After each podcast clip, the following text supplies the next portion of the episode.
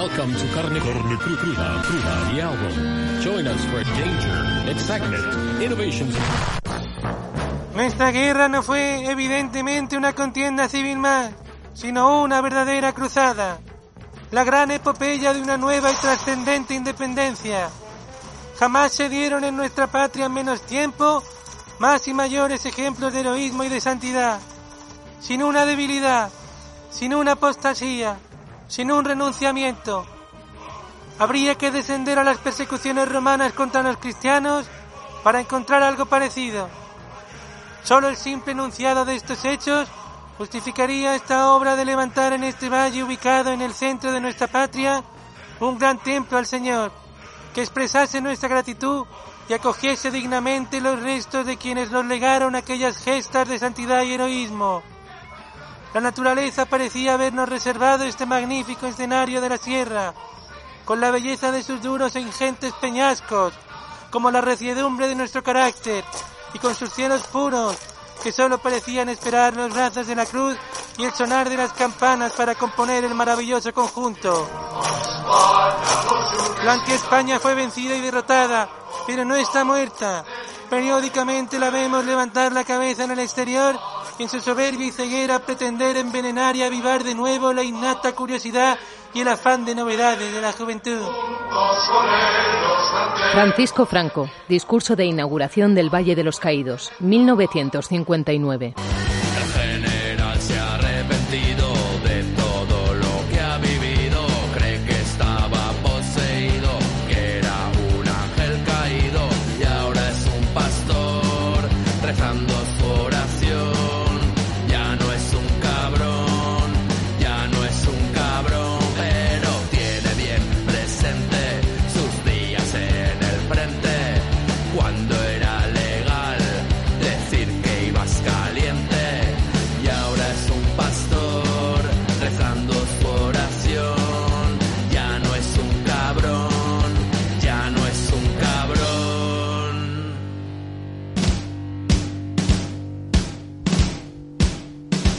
Días. Bienvenidas a la República Independiente y Antifranquista de la Radio, que emite por todos los canales de podcast, en radios libres y comunitarias, en el Twitch en Spreaker en directo y siempre en carnecruda.es. Gracias a los oyentes que dais trabajo al mejor equipo formado por Eva López, Celtia Tabeallo, Violeta Muñoz, Marta González, Álvaro Vega, Paz Galeana, Rocío Gómez, Manu Tomillo, Elena Gómez y Javier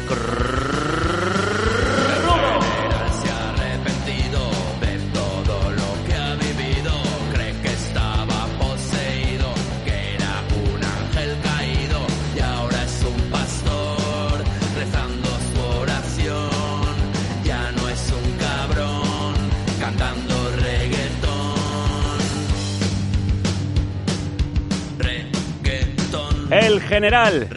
Retrato descacharrante de un franco arrepentido de ser un cabrón que ahora baila el reggaetón. Uno de los temas de los genialérrimos Fundación Francisco Frankenstein, grupo con el mejor nombre de este país, que el año pasado publicaron este disco. No, no, no. Y cuando uno escucha las palabras del dictador, sabe que lo que toca es un retroceso de muchos, muchos años. Este noviembre lo vamos a dedicar a la memoria con varios programas. Y hoy empezamos con las cicatrices que el franquismo ha dejado en calles, lugares y no lugares.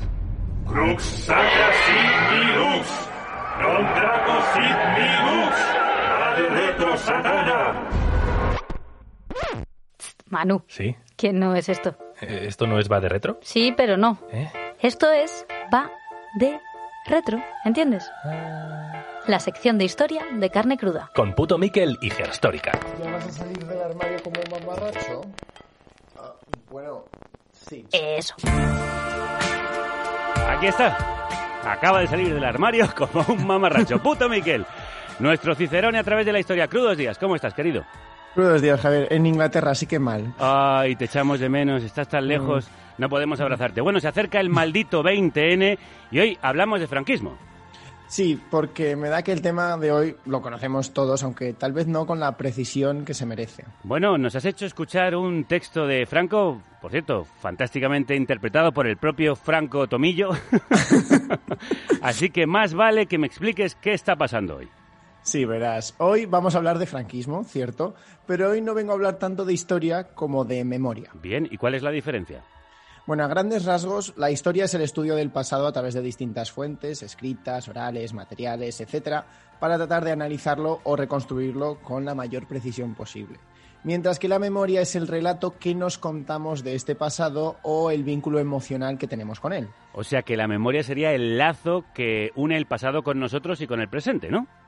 Sí, en la memoria es donde encontramos el espacio para los homenajes o para las condenas a unos eventos, a unos personajes o a regímenes del pasado. Por ejemplo, las estatuas a Colón crean una memoria concreta del personaje y de su importancia para la historia nacional. Ah, le dan un lugar concreto, en este caso, para ensalzarlo, vaya. Sí, y ahora si te digo memoria histórica, ¿qué te viene a la cabeza? Bueno, la famosa ley de 2007. Bueno, y todos los que protestaron diciendo que eso era reabrir heridas y cosas por el estilo. Pues si son unos carcas, están todo el día con la guerra del abuelo, con las fosas de no sé quién, con la memoria histórica. Estas protestas en verdad son de esperar, no solo Sí. porque ya sabemos que hasta entonces lo que se había hecho era correr un tupido velo. Y eso no suele funcionar, y menos cuando el pacto de silencio y perdón eh, general, que fue la transición, se produjeron a costa de dejar fuera a víctimas y represaliados. Claro, pero también eran de esperar precisamente porque la memoria, como ya hemos dicho, es un vínculo emocional. Y poner la atención sobre ella, sobre cómo la hemos naturalizado o de dónde vienen estos relatos, es necesariamente incómodo o incluso es doloroso. Claro, eh, más que un silencio es un ejercicio de introspección. Y como ir a terapia, puede que descubramos cosas de nuestros padres que no nos gustan. Joder, que, que vamos, muy freudiano está saliendo hoy. sí, sí, sí. Una de las consecuencias de esta ley, por ejemplo, fue que de repente muchos españoles se dieron cuenta de que monumentos, placas o incluso nombres de calles que pasaban a diario resulta que eran elementos del régimen franquista para bien reforzar su mensaje o para homenajear a sus generales o sus victorias. O sus barcos, que asistieron en el bombardeo de civiles, como el crucero Baleares, que participó en la desbandá y que también recibió alguna calle. Sí, para protesta de mucha gente que al parecer no les gusta, no les gusta que se quiten esos nombres, vaya. Pero precisamente de estos espacios de homenaje vamos a hablar hoy, de por qué se emplazaron, por qué tenemos que prestarles atención, qué podemos hacer y tristemente lo mucho que queda por hacer. Ah, y de ahí este inicio hablando del Valle de los Caídos. Sí, sí, pero es que para eso además esto viene muy a colación porque también he traído a hablar a Alfredo González Ruibal, arqueólogo que precisamente ha excavado en el valle, o más bien la parte no tan visible del valle, la de los presos condenados a su construcción.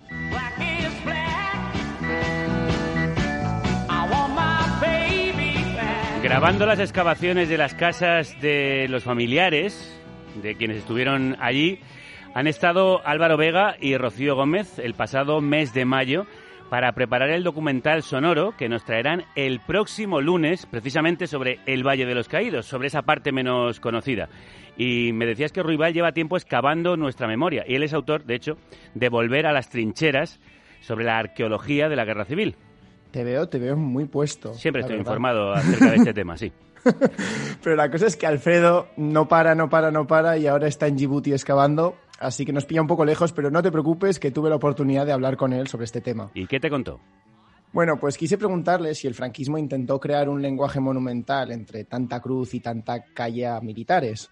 El franquismo no llegó a crear nunca un estilo coherente eh, de monumentalización y de, y de memoria pública. Pero es que hay que tener en cuenta dos cosas. Por un lado, que el franquismo duró muchísimo tiempo. No sabemos lo que habría pasado en la Alemania nazi o en la Italia de Mussolini si hubieran durado 40 años. Y por otro lado, al contrario que esos regímenes, el franquismo era en sí mismo una, una formación ideológica muy incongruente, formada por distintos elementos que no tenían que ver mucho eh, entre sí. Eh, se puede ver incluso en las fases al comienzo de la posguerra, cuando, digamos, el régimen es más fascista, incluso en ese momento todavía hay una diversidad, desde el carlismo a los monárquicos, pasando por los falangistas. Pese a la diversidad, hubo mucha simbología que llenó el espacio público. Sí, y estos símbolos jugaron un papel muy importante para sentar los valores del régimen, pero no por los que todos estamos pensando, vaya. A veces yo tengo la sensación de que le damos demasiada importancia a los monumentos que creó el franquismo explícitamente para autorrepresentarse y, y para sublimarse. La realidad es que muchos de estos monumentos pasaron desapercibidos incluso en, durante la propia dictadura. Yo creo que igual habría que poner más el foco en otras formas de construcción del espacio, de construcción del, paisaje. Estoy pensando desde los edificios públicos que hay en cualquier ciudad de los años 40 en adelante hasta todas las casas baratas que se construyeron sobre todo a partir del año 59 con el plan de urgencia social. Porque estos son los elementos que, por un lado, le dieron al, al régimen franquista una cara amable y una cara digamos, de, una naturalizaron al régimen, ¿no? Como un régimen responsable, normal y corriente, como cualquier otro régimen. La arquitectura administrativa y la arquitectura cotidiana es ahí donde hay que poner el ojo, prestar atención a las viviendas más que a los monumentos. Sí, y hay que recordar que es importante que en una sociedad democrática se tienen que retirar estos símbolos o resignificar estos espacios. Es necesario desmontar esos monumentos, reinterpretarlos, retirarlos cuando es posible, deconstruirlos o destruirlos, dependiendo del caso. Porque mm, el problema también es que esos monumentos se pueden reactivar en cualquier momento, que es lo que pasa con el Valle de los Caídos y es lo que puede pasar con el Arco de Triunfo de Moncloa. En el momento en que eh, Vox, por ejemplo, tenga capacidad de marcar la política en España, a lo mejor nos encontramos que el arco del, triunfo, el arco de la victoria de Moncloa, se convierte nuevamente, se reactiva como un lugar de memoria del franquismo.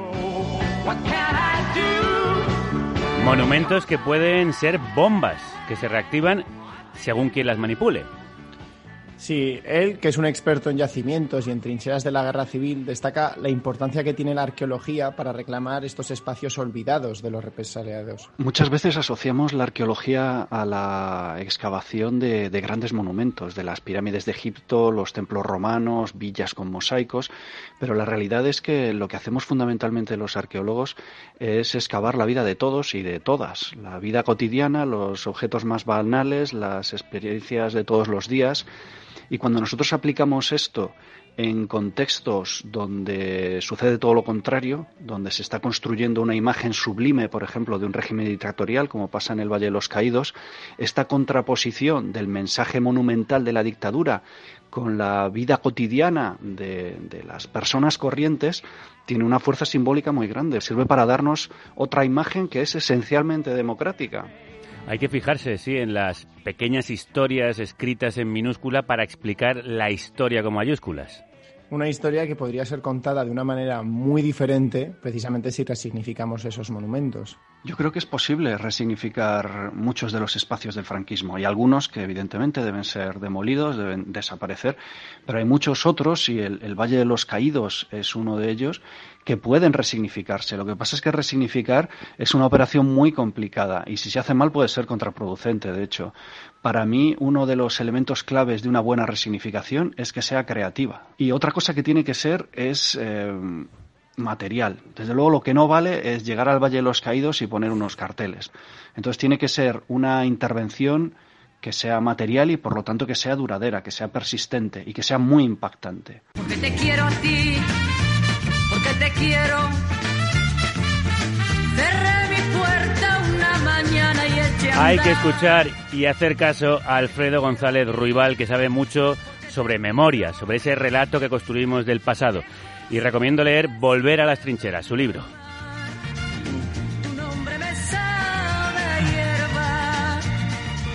Bueno, y como ya nos ha contado Ruibal, el franquismo obviamente creó muchos lugares para el homenaje del régimen y algunos más monumentales y otros más del día a día. Sí, pero de tanto pasar por una calle con el nombre de un general o por la casa con una placa del régimen, al final uno acaba naturalizándolo y de hecho adquieren un poder simbólico. Esto, esto es un ejemplo de lo que el historiador Pierre Nora llamaba lugares de memoria, entidades que se convierten en depósitos de una serie de valores e ideas que una comunidad tiene con su pasado.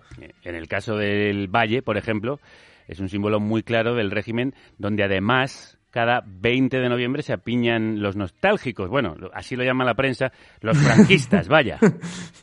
Aquí obviamente estamos hablando de lugares en un sentido bastante literal y bastante físico, aunque hay otras formas de lugares de memoria. Pero lo que quiero que nos quedemos es con el poder que tienen estos símbolos o espacios para condensar una serie de valores. E incluso en normalizarlos, ¿verdad? Como mm. esas calles o plazas que nadie sabía que eran de generales franquistas hasta que se señaló que lo eran. Claro, por eso, como ha dicho Alfredo, son espacios que hay que reevaluar, porque el poder de estos espacios está precisamente en que se convierten en algo cotidiano. ¿Y qué se puede hacer al respecto? Bueno, ahí está el kit de la cuestión. Al igual que el franquismo creó espacios monumentales o urbanos para homenajear o celebrar los valores del régimen, también tuvo necesariamente espacios para la represión. Como el penal de Banús, del que nos ha hablado Alfredo, que está justo detrás del valle. Exacto, ahí se da un contraste entre el espacio de homenaje y el de represión, que pone de relieve cómo esa exaltación al final se construyó sobre la tortura, la explotación y la persecución. Vamos, señalar lo que tiene una dictadura, que no debería ser tan revolucionario. No, pero es que nos cuesta, la cosa nos cuesta. Cualquier, ley, cualquier ley de memoria al final no podría reducirse a simplemente deshacerse o reemplazar estos monumentos. Tendría que reclamar estos otros espacios de represión, porque ahí es donde está realmente el poder de subvertir la narrativa. ¿Y qué otros espacios de represión tenemos que se podrían reclamar? Bueno, obviamente contamos con kilómetros de cunetas, pero hay un ejemplo, también monumental, al que toda España dirige su atención cada 31 de diciembre. En la puerta del sol, como el año que fue, otra vez el champán y las uvas y el alquitrán. Ah, ya sé, la Real Casa de Correos en la Puerta del Sol. Sí, aunque durante el régimen fue también conocido como la Dirección General de Seguridad. Y con ese nombre casi cualquiera puede imaginarse qué ocurría ahí dentro. Sí, de entre los que tomaron las riendas de este edificio para torturar a disidentes, activistas o a peligros para el orden social, tal vez el que más nos suene sea Billy el Niño, pero hubo otros tantos, vaya. Y para conocer esas historias hay que reclamar esos espacios, no dejar que caigan en el olvido. Sí, mejor, mejor no te digo qué pasó cuando se sugirió poner una placa para homenajear a las víctimas de la tortura franquista en ese mismo edificio. Asumo que no pasó la propuesta, mm, con la objeción de los de siempre, claro. Joder, si es que le pillas el tranquillo rapidísimo al tema, de verdad, Es no sé ni para qué vengo. Es fácil, es fácil, amigo. Son muchos años ya viviendo ya. esta repetición de la jugada. Pues efectivamente la propuesta no pasó. Y nombres como el de Julián Grimao, activista del PCE, que fue torturado en estas mismas salas y arrojado por una ventana al patio interior, quedan relegados a un olvido institucional. Sí, de instituciones que no dejan de ser herencia de los organismos que torturaron a Julián Grimau por obra y gracia de la transición. De hecho, fue un tal Manuel Fraga, que a lo mejor te suena, el que negó que hubieran tirado a Julián por la ventana y dio la versión oficial. Y cuando alguien lo intentaba, yo le cascaba. El sol escuece en las espaldas. Manuel Fraga, que era ministro de Información en aquel entonces, y con la transición eh, fundó Alianza Popular, el origen de lo que hoy es el Partido Popular.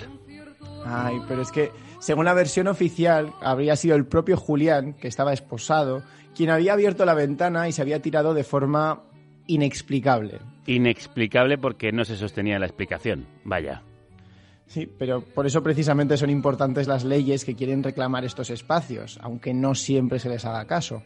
Una de las quejas que mm, se lanzan es que intentar deshacerse de los espacios del franquismo sería borrar la historia. Claro, pero ese argumento es algo tramposo, la verdad. Para empezar, porque si bien el régimen no tuvo un programa intenso y coherente para crear un único lenguaje monumental, sí que tuvo 40 años para imponerse. Yo siempre lo he dicho, 40 años para establecer su pedagogía y su versión de la historia. Le dio Exacto. tiempo a mucho. Efectivamente, borrar todos estos espacios del franquismo, todo vestigio, toda calle, toda placa, hasta el punto de que el impacto del régimen franquista se olvide, es, para empezar, casi imposible. Bueno, de hecho llevamos 14 años desde que se aprobó la famosa ley de 2007 y aún queda mucho por hacer. Sí, de hecho quedan tantas cosas que da hasta para hacer un gran tour por toda la península visitando atracciones. ¿Has oído hablar del gran tour del franquismo? Pues sí he oído hablar, pero mejor nos lo cuentas a los oyentes que no lo conozcan. Bueno, es un proyecto que mapeó todos estos residuos del régimen que aún quedaban en pie. Mapa con todos los restos del franquismo, que no son pocos. Sí, Eduardo España, que mira qué apellido más apropiado, se, se encargó de ir recabando datos para crear una base de datos y un mapa interactivo que acabó recontando más de 6.000 símbolos franquistas aún en la vía pública. Mi querida España, esta España viva es Eduardo, crudos días. Hola, buenos días. ¿Qué El, tal? nom- ¿Cómo estás? el nombre no es artístico. No, no es artístico, es real. Oye, una de las formas en las que describías el proyecto era como la guía que no debería existir. ¿Por qué y en qué consiste lo que has hecho? Claro, porque, pues como decíais anteriormente, hay una ley clarísima que te dice que todo eso no debe estar ahí, ¿no? Que es ilegal. Entonces, por eso, y como ánimo de, de, de animar a todas las instituciones que, que, que por favor retiren eh, todos esos símbolos que no deberían estar ahí, ¿no? ¿Y cómo funciona el proyecto? El proyecto, pues, funciona muy sencillo. Al final, eh, como decía Miquel, datamos eh, durante seis meses eh, unos seis mil y pico emblemas y, y, lo que hace es visualizar para denunciar su presencia, ¿no? Para llegar a su propia eh, actuación o resignificación o lo que estimen las autoridades pertinentes. Entonces, básicamente ponerlos en el mapa a que los tres. ¿Y cómo pudiste recopilar tantos símbolos de la dictadura? Pues fue un proceso largo, la verdad, porque eh, la propia ley exige que se catalogue, ¿no? Pero pues como todo, nos olvidamos de, de, de cómo se hacen las cosas y, y no se han creado catálogos públicos. Entonces tocó provincia por provincia ir yendo detrás de noticias, eh, comentarios de personas para poder realizar una base de datos real. Que os digo que esa base de datos no es real porque eh, todavía queda mucho y un ejemplo es el otro día sacaron un, el catálogo de la comunidad valenciana y con el que teníamos nosotros duplicó número. O sea, es decir, eh, lo que tenemos es la punta del iceberg. ¿Habéis recibido mucha ayuda de gente que os dice, pues aquí hay todavía un símbolo, aquí queda una calle, etcétera? Claro, ahí es donde queremos llegar, porque al final la única forma de poder controlar o de poder visibilizar la cantidad que hay es a través de las personas. Hemos recibido más de 700 datos a través de las personas y continuamente nos siguen llegando. Entonces, eh, es un trabajo que tenemos que hacer todos, ¿no? Claro. Una base de datos de más de 6.000 puntos, aunque bueno, como lo que dices, tiene pinta de que va a dar para mucho más, da un poco de vértigo. ¿Tú esperabas encontrar tanto aún en pie? No, la verdad que para nada. Yo cuando eh, empecé la investigación dije, bueno, llegaremos con suerte a los 1.000. Y para mi sorpresa no solo se duplicó, sino que fue seis veces y ahora me estoy dando cuenta que probablemente estemos reflejando solo la mitad de lo que hay. ¿Cuáles son los símbolos que más te ha sorprendido encontrar? Pues eh, sobre todo plazas de en las alcantarillas, que no esperaba que, que llegara hasta esos menesteres y también eh, algo que, que no podemos tolerar es que las instituciones educativas tengan el nombre de personajes franquistas, ¿no? O sea, un niño que vaya al colegio y sea representado por un personaje así no, no, no tiene cabida eh, en esta democracia. ¿Y ocurre más en ciudades o en pueblos? Hay de todo. Parece que, que esto es algo residual solamente de los pueblos y la verdad que, que, que más o menos el baremo está un 50-50. De hecho, bajo esa premisa, eh, normalmente echamos la culpa a las instituciones, pero el 70% de los símbolos que hay están en fincas privadas, ¿no? O sea que al final no, no es solo culpa de los gobiernos, sino que es algo que, que, que, estamos todos metidos en el ajo, ¿no? Yo estoy ahora recordando que en el pueblo de mis padres, en la iglesia, está la lista de los caídos por España. Uh -huh. ¿Esto formaría sí. parte de esa simbología? Eh, clarísimamente, y de esos hay un montón.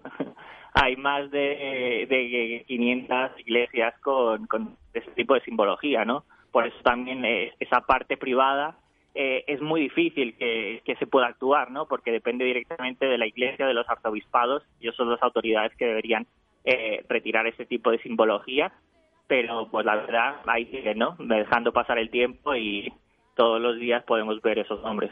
Eh, más allá de recoger puntos en el mapa, ¿cuáles son los siguientes pasos que vais a dar en el proyecto? Ahora lo que queremos hacer es crear una, un espacio virtual, ¿no? Donde las personas puedan colaborar, las instituciones puedan aportar, todo para crear en primer lugar una base de datos real que esté todo el rato retroalimentándose y además sirva como guía de actuación y de resignificación. Y no solo eso, sino que también sea un aula de aprendizaje, ¿no? Que, que, que las futuras generaciones no olviden todo lo que está pasando y, y, todo lo que estamos tardando en esta resignificación o esta retirada.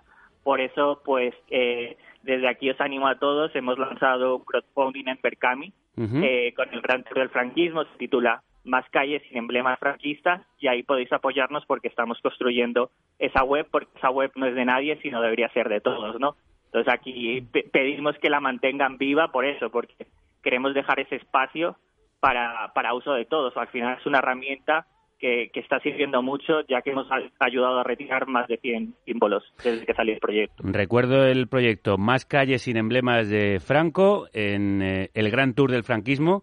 Lo lleva a cabo en Berkami. ¿Tenéis En una web vosotros? En Twitter debería desaparecer. Debería desaparecer en Twitter. Muy bien. Debería desaparecer. Eduardo España, muchísimas gracias.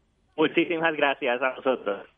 Las tierras, las tierras, las tierras de España, las grandes, las solas desiertas llanuras. Galopa caballo cuatralbo, jinete del pueblo, que la tierra es tuya. A galopar, a galopar. A galopar para enterrarlos en el mar, como decía Paco Ibáñez. ¿Qué hacemos con estos más de 6.000 puntos de la memoria franquista que aún perviven? Bueno, pues es una muy buena pregunta, Javier, para la cual no tengo respuesta. ¿Y yo que pensaba que sabías de esto?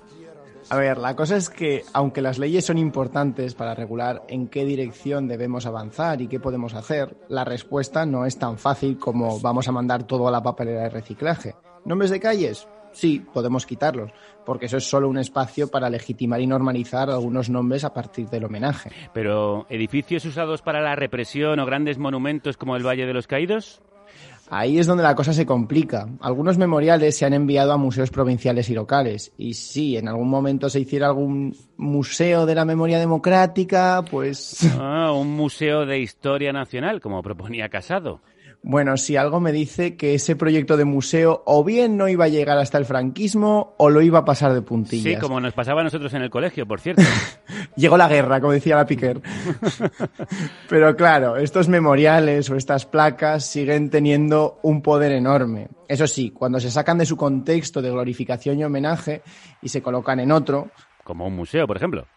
Pues ahí es donde la memoria histórica o democrática eh, tiene poder de resignificar las cosas. No consiste en borrar una parte de la historia, sino en reclamar un discurso inclusivo y democrático que condene el régimen franquista, sus abusos y que intente buscar una reparación de las víctimas. Y en todo eso, eh, estoy pensando los restos físicos y estos espacios siguen teniendo un papel importante.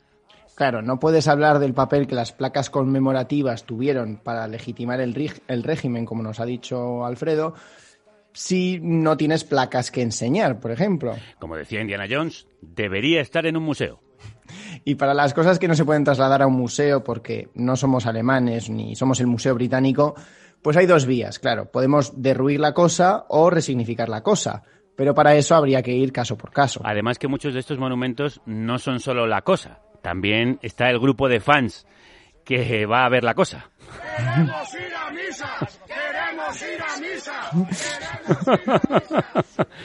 Mira, yo con el Valle no sé qué se va a hacer al final, pero hay un monumento que yo tengo clarísima cuál es la solución y que va a contentar a todo el mundo. Ah, sí, ¿cuál es? Bueno, mira, el monumento a Carrero Blanco que hay en Santoña, yo creo que ese hay que volarlo por los aires, pero como un homenaje, claro. Muy apropiado, muy apropiado.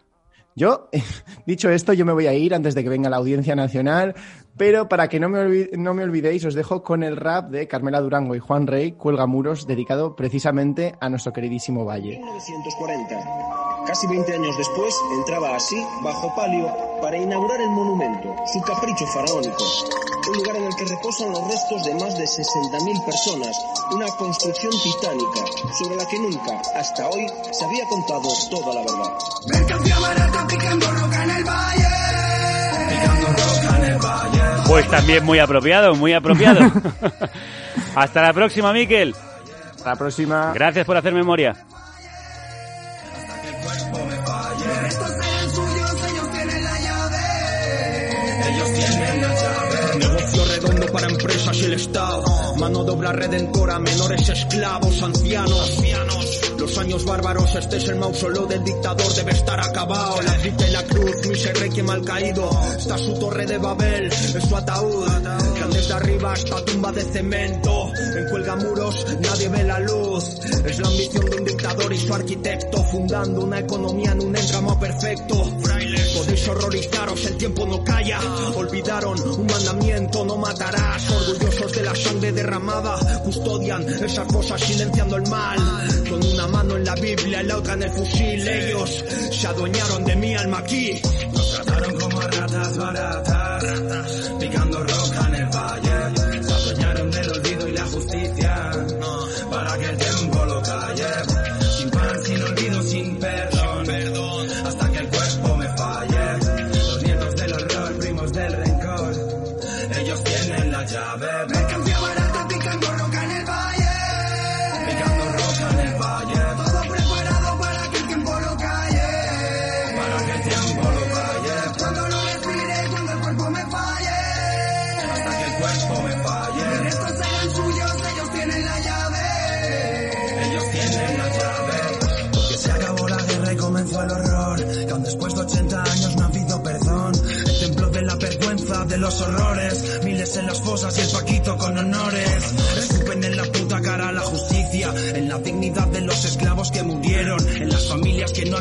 entierro. Y en el nombre de Dios mataban a los nuestros. Pillando piedra para cortar sus condenas. Migajas de esperanza para que está comiendo trena. Mercancía barata para estas putas llenas. Llenaban su bolsillo con favores al caudillo y quemas. Esa es la herencia que tenemos. Medallas para Billy el niño, olvido a los muertos y presos. La transición de risa no cambió nada, solo cambiaron sus camisas. Cuelgamuros, el tema de Carmela Durango y Juan Rey. Muy bien traído para este momento. Os recuerdo que el próximo lunes podréis escuchar ese especial documental que ha preparado, que está preparando Rocío Gómez sobre Cuelgamuros, sobre el Valle de los Caídos, sobre el pueblo de los familiares de quienes ayudaron a levantar ese monumento a mayor gloria del franquismo. Estos programas de historia son sesión doble en la que las dos partes están relacionadas. Así que seguimos hablando del franquismo, ahora de aquellas mujeres a las que acusaban de ser de dudosa moral. Hablamos de las desamparadas o las descarriadas, aquellas que no seguían el camino establecido y que con su disidencia marcaron la historia.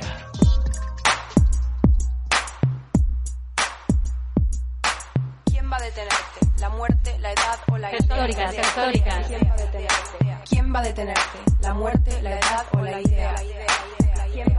Históricas. Tanto que siente eufórica, ante que histérica, histórica, de tanto encanto. ¿Dónde están las mujeres en la historia? Eso es, hora de conocer dónde están las mujeres en la historia y de saber dónde se habrán metido las mujeres de Históricas. Eva, haz el favor de llamar a Sara, a ver qué sorpresa nos encontramos. Javier, Javier, ¿qué pasa? Sí, Sara, eh, oye, ¿por qué hablas tan bajo? Que no puedo hablar más alto, que como nos oigan la liamos. ¿Ah, sí? ¿Dónde estás? Estoy en la Guipúzcoa de 1938, escondida junto a las presas de Saturrarán que han venido a lavar al río. ¿Escondida? Sí, vamos, nos estamos escaqueando porque en un minuto nos van a obligar a cantar el cara al sol con el brazo en alto y con las mercedarias cerquita, vamos. Esto es muy, o sea, una impotencia, Javier. La mayoría de estas mujeres han sufrido abusos físicos. Vaya, pues, pues ten mucho cuidado. ¿Por qué no te vienes para acá? No, descuida que ya tiro para el estudio. el viaje del tiempo siempre produce turbulencia.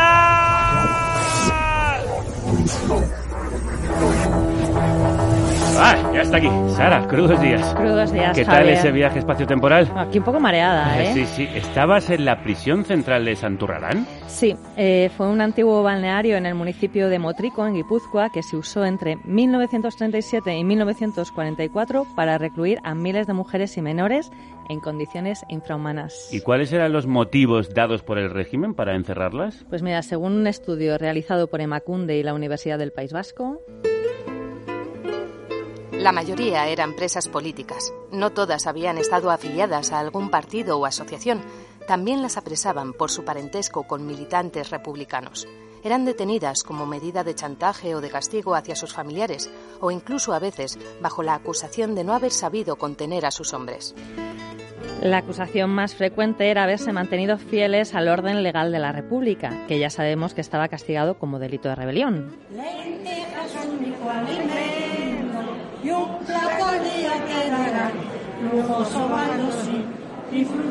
colchón. Lentejas de único alimento y un plato al día te darán lujoso baldosín, disfruto por colchón. Sara, ¿qué es eso que estábamos escuchando? Son las voces de algunas mujeres que fueron presas durante el franquismo y que se reunieron en una exposición dedicada a ellas en el 2009 en el Centro Conde Duque de Madrid. Porque claro, en la cárcel la música podía utilizarse para desafiar al sistema, negándose a cantar o cambiando la letra de himnos nacionalistas. ¿Qué consecuencias tenía negarse a cantar o dar vivas? Bueno, pues por ejemplo, las aislaban en celdas de castigo. Pero mira, si queréis saber más sobre este tema, os recomendamos muchísimo el proyecto El Silencio Roto, que es el resultado de la investigación que Elsa Calero Carromolino eh, hizo para su tesis doctoral. Y os leo el título de la tesis, que es larga, ¿eh? Ver, a ver. boli, boli.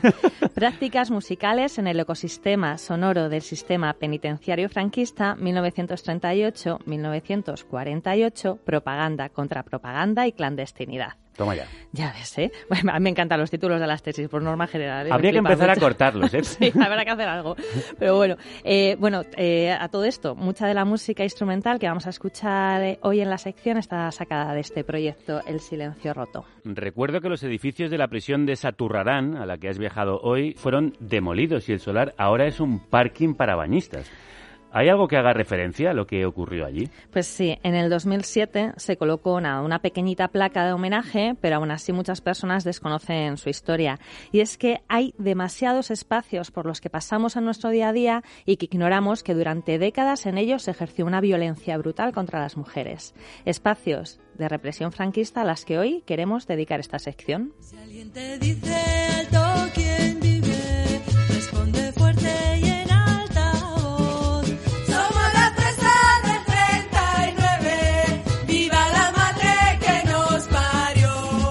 Lo que hemos llamado las cicatrices de la memoria, las cicatrices que ha dejado en el territorio el franquismo. ¿Estos espacios de memoria histórica de las mujeres durante el franquismo son espacios comunes a los de los hombres, Sara? Bueno, algunos de ellos sí, pero se les puede dar otra lectura si los analizamos desde una perspectiva de género. Por ejemplo, el universo carcelario masculino de la posguerra se ampliaba enormemente con la presencia de las mujeres de preso. Hijas, hermanas, madres y esposas de las personas presas, ¿no? Sí, este término era un estigma, un mecanismo de represión en sí mismo, vamos, al que además no se le ha dado el valor apropiado en el imaginario colectivo. La cárcel simbólica de estas mujeres eran sus vidas. Imagínate, yo qué sé, no poder mostrar dolor ante la situación de perder a tus seres Porque queridos. ya tenías bastante ostracismo social con ser una roja por parentesco. Total. Ellas estaban vigiladas de manera perversa, por ejemplo, a través del Patronato para la Redención de Penas por el Trabajo, Mm. con el cual se tutelaba a las familias de los reclusos no comunes que se acogían a él. Vamos, con la excusa de entregar el escaso salario conseguido en prisión a las familias, las visitadoras entraban en los hogares, observaban e informaban al régimen. Vamos, un acoso físico y moral en toda regla para las mujeres de los presos. Pues total, este tipo de cuestiones es muy difícil de rastrear en los archivos. El historiador David Ginar, en su artículo Represión y especificidad de género en torno a la violencia política contra las mujeres en la España del primer franquismo, dice lo siguiente. Las formas específicas de violencia física y moral que afectaron de manera más singular a las mujeres fueron precisamente las que dejaron menos vestigios documentales susceptibles de ser usados por los historiadores. Libertad pedimos. Menos mal que se han recogido por la historia oral las experiencias de muchas mujeres que sufrieron esa represión y esa violencia. Mm, Y estas investigaciones van tomando forma para que lleguen a más gente, ¿no? Por ejemplo, es lo que hace el documental que lleva por título Sacar a la luz la memoria de las rapadas. Uh, lo de las rapadas, sí. Mm. Eh, en este documental, a través de los testimonios de mujeres represaliadas, pero también de familiares o de personas cercanas a ella, se contextualiza lo que supuso el corte del cabello, que era, bueno, la parte más visible de otros castigos muchísimo más terribles. España que sufre y llora bajo una losa de muerte, liberada por los rojos, las presas de ventas, esperamos verte. El pasodoble de la cárcel en la voz de Rosa Zaragoza. La verdad es que cuando hablamos de esa represión franquista a las mujeres se nos viene siempre a la cabeza, se nos vienen las cárceles, como la cárcel de ventas. Sí, sin embargo, las mujeres habitan la historia y hay otros espacios que queremos traer al programa de hoy que no están tan reconocidos, pues, como por ejemplo puede serlo esa, esa prisión de ventas o la cárcel de yeserías. Cuando me llevaban a yeserías me extrañó las vueltas que daba el coche y dije, por aquí no se va a yeserías. Es que te queremos dar un paseo por Madrid. Tanta amabilidad me confunde, contesté. Cuando llegué a la puerta del penal psiquiátrico de Quiñones leí Clínica Psiquiátrica. Y entonces hice una escena. Como era una calle estrecha con balcones, toda la vecindad se asomaba cuando oían coches. Y cuando me agarraron entre dos yo gritaba, ¡Lo que faltaba del fascismo! ¡Que me trajeran aquí! ¿Pero quién dijo esto? María Valés, que fue acusada de reorganizar clandestinamente el Partido Comunista. Y bueno, y su relato lo tenemos gracias a que fue recogido por otra comunista, Tomasa Cuevas, en su libro Testimonios de mujeres en las cárceles franquistas. Las trataba de locas. Mm. Se las internaba en Quiñones porque muchas de ellas parecían fuertes jaquecas y las diagnosticaban como enfermas. Pero atención a lo que decía Antonia García Alonso, otra de las presas que esta había pertenecido a Juventudes Socialistas Unificadas. Hicieron una prisión de locos en Quiñones y nos llevaron a todas las que teníamos esos fuertes dolores de cabeza.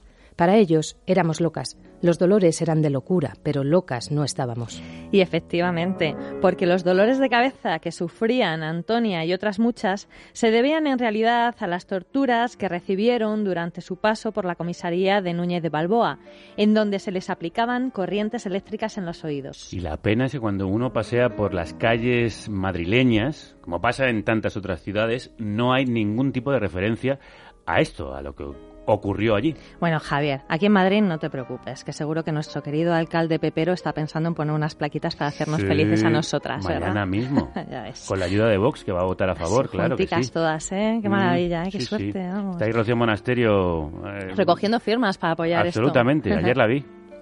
Bueno, el caso es que no debemos olvidar que una de las herramientas que usó el franquismo fue psiquiatrizar la disidencia. Se intentó controlar toda desviación política, desviación sexual o moral. Pero esto mm, debía de ser un poco complicado, se les iría de las manos.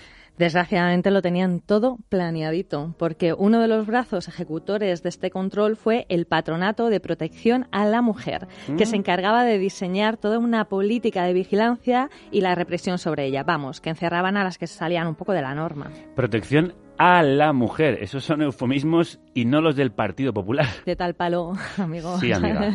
El patronato fue constituido en marzo de 1942 y presidido por Carmen Polo. La Collares. O el terror de las joyerías por los simpas que se cascaba la señora. Esto lo indica el periodista Mariano Sánchez Soler, eh, que fue autor del el libro Los Francos S.A., Sociedad Anónima. Vamos, que el patronato de protección a la mujer fue uno de los instrumentos políticos sociales más influyentes en la vigilancia y represión moral de las mujeres. Pues sí, y para hablar de él queremos presentarte a Carmen Guillén Lorente. Ella es doctora en Historia Contemporánea en la Universidad de Murcia y dedicó su tesis a esta institución franquista. Carmen, crudos días. Buenos días, ¿qué tal? Encantado de saludarte. ¿Cuál fue el objetivo inicial por el que se creó el patronato de protección a la mujer y en qué derivó? Pues mira, la historiografía tradicional suele abordar el patronato únicamente ligado a la prostitución, porque cuando esta institución se crea en 1941 tiene el objetivo prioritario de redimir a la mujer caída y ayudar a la que está en peligro de caer. Pero bueno, eh, digamos que en un sentido más amplio, su función general estaba ligada a la difusión de una normativa de conducta donde prevalecían pues cuestiones como la decencia, el recato, la castidad, mientras que su función más específica se centró en la redención de estas prostitutas. Pero claro, el patronato eh, tiene una trayectoria muy dilatada y en ese tiempo se van pervirtiendo esos objetivos hasta que se convierte en una institución represiva para cualquier mujer que se escape un poco de- del modelo austero femenino que ha diseñado el franquismo. O sea que podríamos decir que su objetivo será el control moral, el control conductual de la mujer española a través de un sistema de vigilancia, de control y de encierro. O sea que se convierte, digamos, en una especie de cárcel moral de la mujer. Hmm. Como apuntas en tus artículos, eh, para alcanzar sus objetivos, el patronato pues necesitó de una enorme infraestructura de internamiento, ¿no? ¿Cómo se las apañaban? Porque el patronato llegaba incluso a pequeñas poblaciones. Sí, mira, es que tenía una estructura, digamos, conformada de forma piramidal. Estaba encabezada por una Junta Nacional, que como dices, estaba doña Carmen Polo de Franco como presidenta de honor y el ministro de Justicia como presidente de facto, pero es que esta Junta se dividía en 50 juntas provinciales y a su vez esta en otras tantas locales. O sea que la institución se desplegaba por todo el territorio nacional y ejercía un control, digamos, panóptico de las conductas femeninas. Era una cuestión prácticamente inquisitorial. Entonces, a nivel de infraestructura necesitó ayuda, pero contaron con la siempre oportuna, pues, eh, como digo, ayuda de la Iglesia, particularmente de las congregaciones religiosas, que ofrecieron entonces, pues, su todopoderoso dispositivo arquitectónico diseminado por toda la geografía española. Tenemos numerosos reformatorios, colegios, hogares, refugios que se usaron para internar a, a las jóvenes. Dependía un poco de si la joven necesitaba funciones de, de prevención, de rehabilitación o de vigilancia, pues entonces había centros de reeducación, otros que se llamaban casas de familia, hogares taller o centros maternales. Y para organizar toda esta disposición existía un centro que se llamaba Centro de Observación y Clasificación. ¿En qué consistían esos centros de, de observación y clasificación? Pues mira, eh, Consuelo García del Cid es eh, una de las personas que más ha escrito sobre el tema y que estuvo interna en varios centros del patronato, lo define como una especie de, de comisaría, ¿no? Eran unos centros, unos establecimientos que estaban abiertos día y noche, había varios repartidos por, por España. Yo he estudiado particularmente el Centro de Observación y Clasificación de Sevilla y allí lo que primero se hacía era un examen ginecológico en el que las jóvenes se dividían entre completas o incompletas, ¿no? Si eran vírgenes o no eran vírgenes. Luego se le hacía un examen psicológico eh, a través de una serie de, de test. Yo la mayoría de expedientes que he podido consultar pues eh, califican a las internas con una terminología psiquiátrica acorde con la época. La mayoría se clasifican como oligofrénicas, subnormales profundas o imbéciles. Esta es la terminología más usada. Al final lo que se trataba era de equiparar inmoralidad con falta de capacidad intelectual. Y por último se les hacía un examen moral, se conocía como el reloj moral, era un círculo que estaba dividido en una serie de, de quesitos y cada uno de esos quesitos tenía asociada una pregunta. Según la respuesta de la joven, pues se coloreaba ese quesito en rojo para las respuestas más inmorales y en azul para las más morales. Y así de un solo vistazo, pues se podía redirigir a la joven desde esos centros de observación y clasificación al, al centro que ellos considerasen oportuno. Carmen, estoy espeluznado con este sistema de vigilancia, represión y reeducación, además con la ayuda de ese eh, y esa iglesia actuaba como brazo ejecutor. Eh, ¿Quiénes eran las personas que estaban detrás de esos centros? Bueno, claro, te puedes imaginar que, que para disponer de todo este complejo sistema de, de control durante tantísimos años, pues necesitó una importante estructura interna y, y externa de, de personal. Eh, por un lado tenemos el personal de las juntas, estaba conformado por gente de sección femenina, de acción católica, estaba también el gobernador civil, pero realmente el trabajo en, las, en los centros lo realizaban esas religiosas que venían sobre todo de, eran oblatas y adoratrices, pero bueno, había otros muchas más congregaciones, y también las celadoras, que eran las que convivían con las internas. Era un cuerpo formado específicamente para trabajar en el patronato y tenían competencias muy diversas, desde propuesta de internamiento, la redención de las mujeres en los centros, si había traslado las acompañaban, las visitaban a su casa una vez que habían salido para comprobar su estado moral.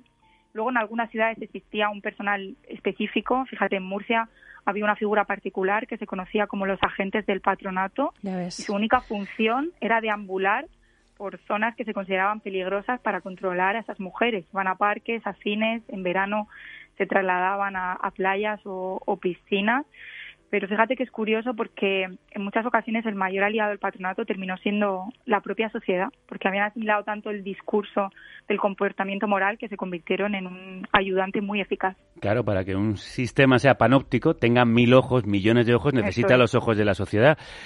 Como te digo, es espeluznante lo que cuentas, para que luego se niegue el carácter totalitario de la dictadura. ¿Cuándo llegó al final ese patronato?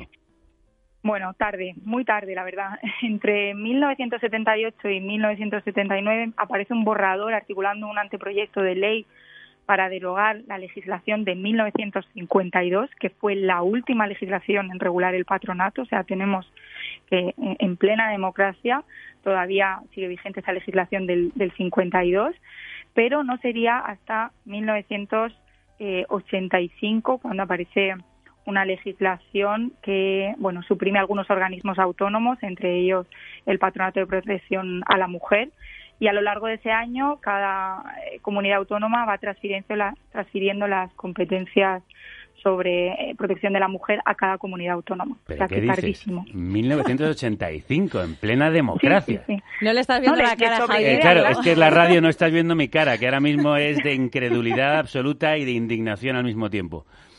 Bueno, una última pregunta, Sara. Sí, por favor. Yo necesito subir un poquito Un poco de esperanza, un Dime poco de que hubo casos de resistencia o de rebelión por parte de las internas. Bueno, no, no sé si te va a animar mi respuesta, Sara, la verdad, porque bueno, es, es extremadamente complicado encontrar casos de este tipo porque la fuente principal para estudiar el patronato eh, son las propias memorias de la institución. Entonces, todo lo que aparece en la institución es bastante edulcorado y alejado de la realidad.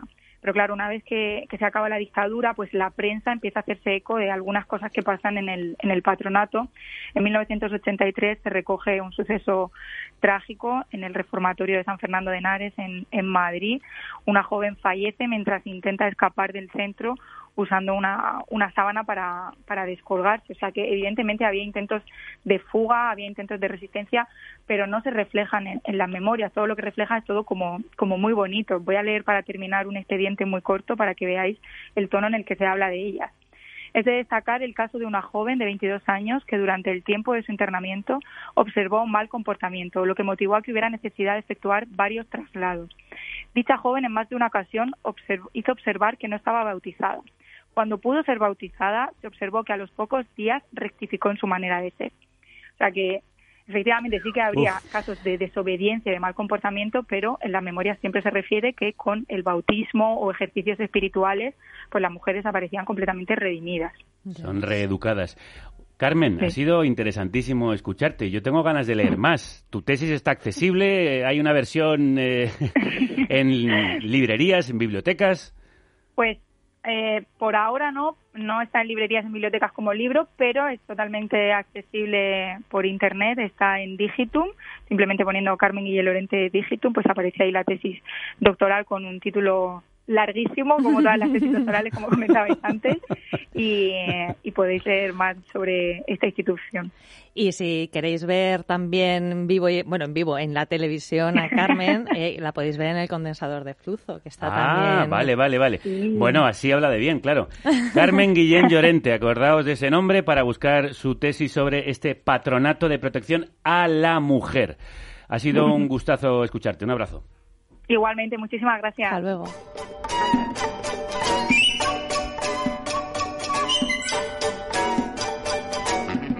No mires, no escuches, no hables.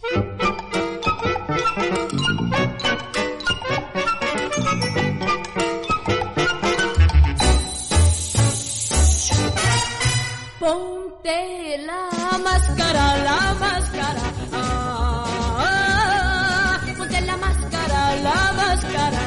Porque todos llevan su disfraz. Todo es fantástico, fantástico. Ah, ponte la máscara, la máscara. Y te servirá de talismán. Yo te pido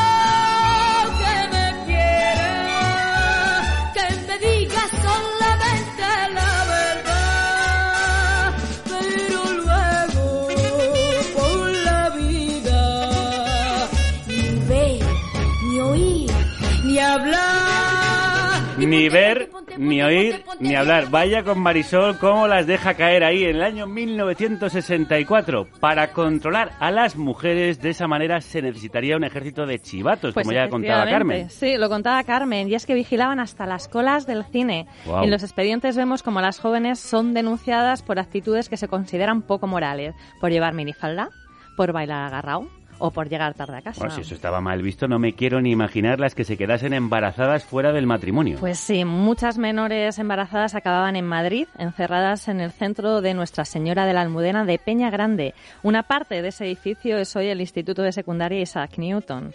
Ese centro contaba en 1965 con una capacidad para 300 internas. Y seguro que el patronato tenía una buena campaña publicitaria para mantener la buena imagen de estos centros, ¿verdad? Pues sí, es que te los vendían como una buena alternativa llena de atención y empatía. Uf. Muchas familias enviaban a sus hijas embarazadas pensando que iban a reformarse. Incluso algunas chavalas, presas de la desesperación por verse solas con un bebé en camino, entraban allí de manera voluntaria. Qué retorcido todo, ¿eh? Pensar que te van a ayudar y te privan de libertad. Pues sí, porque además una vez dentro estaban totalmente aisladas del contacto con el exterior y recuperar su custodia, incluso para las familias, era complicadísimo porque según los informes, lo entrecomillo, no estaban curadas del todo. Las condiciones en las que ellas estaban eran terribles. Algunas cuentan eh, todos estos eh, testimonios en el documental El Patronato. Es más, vamos a escuchar a una de ellas, a Itziar del Salto Aguilera, que fue una de las que ingresaron. Los suelos se fregaban de rodillas, de rodillas, con estropajo de esparto y jabón de lagarto. Y luego tenías que dar cera y pulir cera. Todo eso con tu barriga. Todo eso con tu barriga. Toma ya, ¿eh? Recuerdo el nombre del documental, El Patronato. Hmm. En 1968 se ocultó un informe de algunas funcionarias en las que se recogía que eran castigadas físicamente, sin comida, sin ver a sus hijas e hijos. Es más, este informe exponía todo el régimen de explotación a las que estaban sometidas. Eh, había la alimentación era deficiente, eh, había un escaso gasto en medicamentos teniendo en cuenta que era una maternidad y, por supuesto, un insuficiente número de personal médico para los 30 partos mensuales que solía haber. Y Peñagrande estuvo relacionada, ¿no?, con los bebés robados. Sí. Eh, a María Ángeles Martínez, que ya ingresó en 1975, le dijeron que su hija había nacido muerta, pero ni a ella le cuadra eso, ni su expediente de salida dice algo parecido. Es más, también quiero que escuches lo que cuenta Isabel de la Cruz Gallego, que ingresó en 1981, ¿eh? y habla de las irregularidades en los procesos de adopción. Se convencía a la madre, se la acosaba si era menor, si era débil, si estaba mal, si efectivamente estaba deprimida, si se sentía sola, se aprovechaba esa situación. Lo que pasa es que se adoptaban de forma irregular y previo pago. Y a eso tú le puedes llamar venta o le puedes llamar lo que tú quieras. Yo hablé con padres que adoptaron niños. Yo con tres personas más, cuatro. Cogimos a unos padres en la puerta un día y le dijimos, ah, tal, nos hicimos las tontas cuando ya estábamos denunciando. Eh, ¿Qué hacen y tal? Pues venimos por un niño, el cuarto niño que nos llevamos de aquí. Ya ves. Algunas de las internas además escucharon comentarios sobre el precio de los bebés. Pero lo que sí oía mucho es que los niños valían 200.000 pesetas y las niñas 160.000. O sea que hasta para eso valemos menos. Uf, esto se lograba porque había médicos colaboradores con el patronato, como por ejemplo el doctor Vela y Sor María. Por cierto, ¿hasta qué año estuvo funcionando Peña Grande? Hasta 1983. Uf. Isabel y otras madres rompieron el silencio y llegaron al Consejo Superior de Menores. Se cerró el paritorio por irregularidades, cada vez hubo más trabajadoras ajenas a la Iglesia y se obligó a las monjas a estar presentes en cursos de planificación familiar. En una de las entrevistas escritas, Isabel recordaba. Si vieras las caras de las monjas tragándose charlas sobre anticoncepción, nos moríamos de la risa. Como bien apunta ella, al final fueron unas mujeres pobres las que hicieron caer un sistema que no las valoraba. El tema que habéis traído hoy daría para horas y horas de programa, eh, también te digo. Sí, lo sabemos, somos conscientes. Así que, bueno, este ratito se nos ha quedado muchísimas cosas en el tintero, pero que no te preocupes. Que aquí viene la recomendación gerstórica para, bueno, quien, quien quiera seguir investigando, que siga investigando. Coged papel y lápiz, que Silvia viene fuertecita. La recomendación histórica. Documentales, Pelis, libros, libros, obras, obras, series protagonizadas por mujeres. Hola a todas. Bueno, menudo temón el de hoy, ¿eh? Aquí os traigo más recursos que os pueden ayudar a ampliar el tema. Bueno, aunque ya lo hayamos nombrado antes, tenéis que ver el documental El Patronato, que está accesible en la web de Televisión Española. Y en él aparece Consuelo García del CID, que fue una de las chicas que estuvieron ingresadas en una de estas instituciones del patronato. En concreto, en la del Convento de las Adoratrices, que si buscáis fotos del sitio mmm, se os van a poner los pelos de punta. Este espacio se autodenominaba una casa colegio de preservación y rehabilitación de jóvenes desamparadas. Bueno, Consuelo, que era de Barcelona, se despertó un día en este centro de reeducación madrileño, enviada por sus padres para intentar encarrilarla. Ella se ha convertido en la principal investigadora sobre orfanatos y reformatorios franquistas en España, y entre otros muchos ensayos ha publicado Las desterradas hijas de Eva, Ruega por nosotras y Las insurrectas del Patronato de Protección a la Mujer. Dicen que la patria es un fusil y una bandera. Mi patria son mis hermanos que talabrando la tierra. La vida de estas mujeres se ha llevado de distintas maneras al teatro, pero nos gustaría hacer una mención especial al trabajo de la directora y dramaturga Laila Ripoll, que con la obra Descarriadas llevó a las tablas la historia de estas jóvenes que se salieron del rol de ángel del hogar que imponía el franquismo. La manera en la que Laila Ripoll usa el teatro para concienciar sobre nuestra memoria histórica no deja indiferente a nadie. Por otro lado, también os animamos a que visitéis las imágenes del fotógrafo Martín Santos Lluvero, que están digitalizadas en la web del Archivo Regional de la Comunidad de Madrid, en las que se ve la imagen blanqueada que se vendía de estos reformatorios por parte del régimen. No os preocupéis en tomar apuntes de todo esto que os he dicho, porque os dejaremos toda esta información en el blog de Gestóricas, en gestóricas.com. Hasta la próxima. Hasta la próxima, Silvia. Muchísimas gracias. Qué buena es la labor que hacéis, por cierto. Gracias. Aprovecho para decirlo. Tenemos deberes, ¿eh? Para el programa de hoy. Y hablando de deberes, ¿seguís con los paseos urbanos en otoño? Sí, este viernes por la tarde tenemos programado En Busca de las Madrileñas. Viernes 12 de noviembre. Sí. El domingo 14 de noviembre en Granada. El cumple de mi madre. Ay, pues felicidades desde aquí.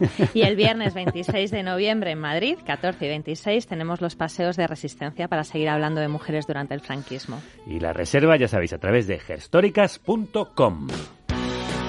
¡Wow! ¡Bien! Nos despedimos con Cansei de ser sexy. Sí, su temazo La Liberación, que se lo queremos dedicar a todas esas chavalas y esas mujeres que estuvieron privadas de libertad simplemente por no cumplir con las expectativas del régimen.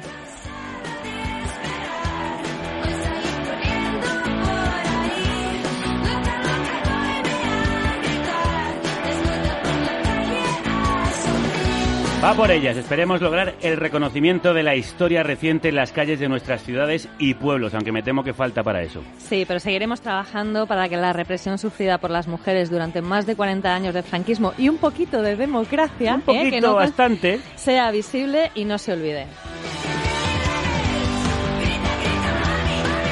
¡Grita, grita!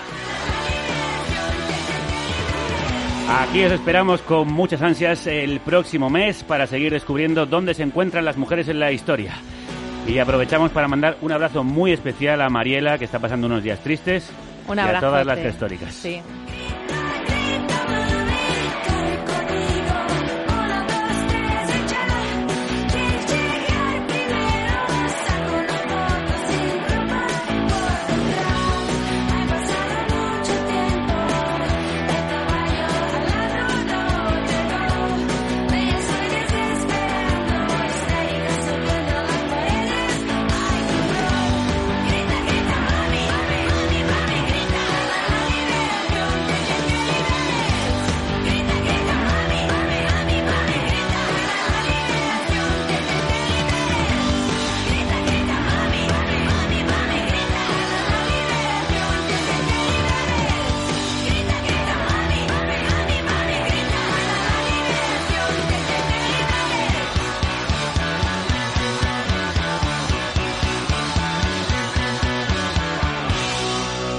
De ser sexy, cansada de ser sexy, la liberación, pues liberadas nos hemos quedado después de este programazo que nos han traído Puto Miquel y las gestóricas. Y mañana no va a ser menos, porque cumplimos un sueño que hemos perseguido durante años. Hablamos con el expresidente de Uruguay, Pepe Mujica, una hora de charla que no tiene desperdicio. No os la perdáis. Hasta entonces, que la radio os acompañe.